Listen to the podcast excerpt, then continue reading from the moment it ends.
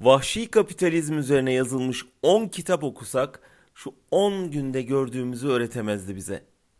İngiltere'de sağcı hükümet toplumun en zayıf kesimini gözden çıkarmaya dayalı sürü bağışıklığı planıyla insan canıyla kumar oynamakta zerrece tereddüt etmeyeceğini gösterdi. Virüsün bunca can aldığı İtalya'da üretim durmadı. İşçilerin çoğu hala işe gidiyor. Önlem alıp almamak patronların keyfine bırakıldı. Birçok ülkede camilere, kiliselere sınır konurken kapitalizmin tapınakları sayılan alışveriş merkezlerine dokunulamıyor.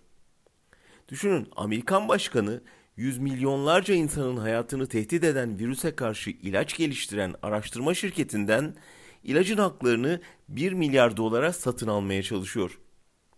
İnsan hayatı daha nasıl satılık hale getirilebilir ki? Koronavirüsü birçok alanda olduğu gibi yurttaş devlet ilişkilerinde de derin bir etki yaratacağı benziyor. Felaket bittiğinde bu yaşadıklarımız radikal bir değişim ihtiyacını tetikleyip sistemin topyekün dezenfekte edilmesine yol açabilir.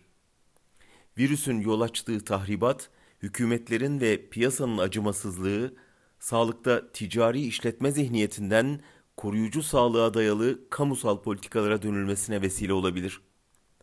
Küresel işbirliğinin, uluslararası dayanışmanın, kamu çıkarının, bilimin hurafelere üstünlüğünün hatırlanmasına vesile olabilir. Ama tersi de mümkün.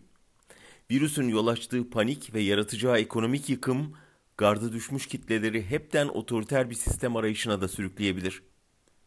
Herkesin evinde karantinaya çekildiği bir yalnızlaşma, içeride sıkı yönetim ilan edip dışarıda sınırları kapatan bir güçlü devlet yapısı kolayca faşizme evrilebilir.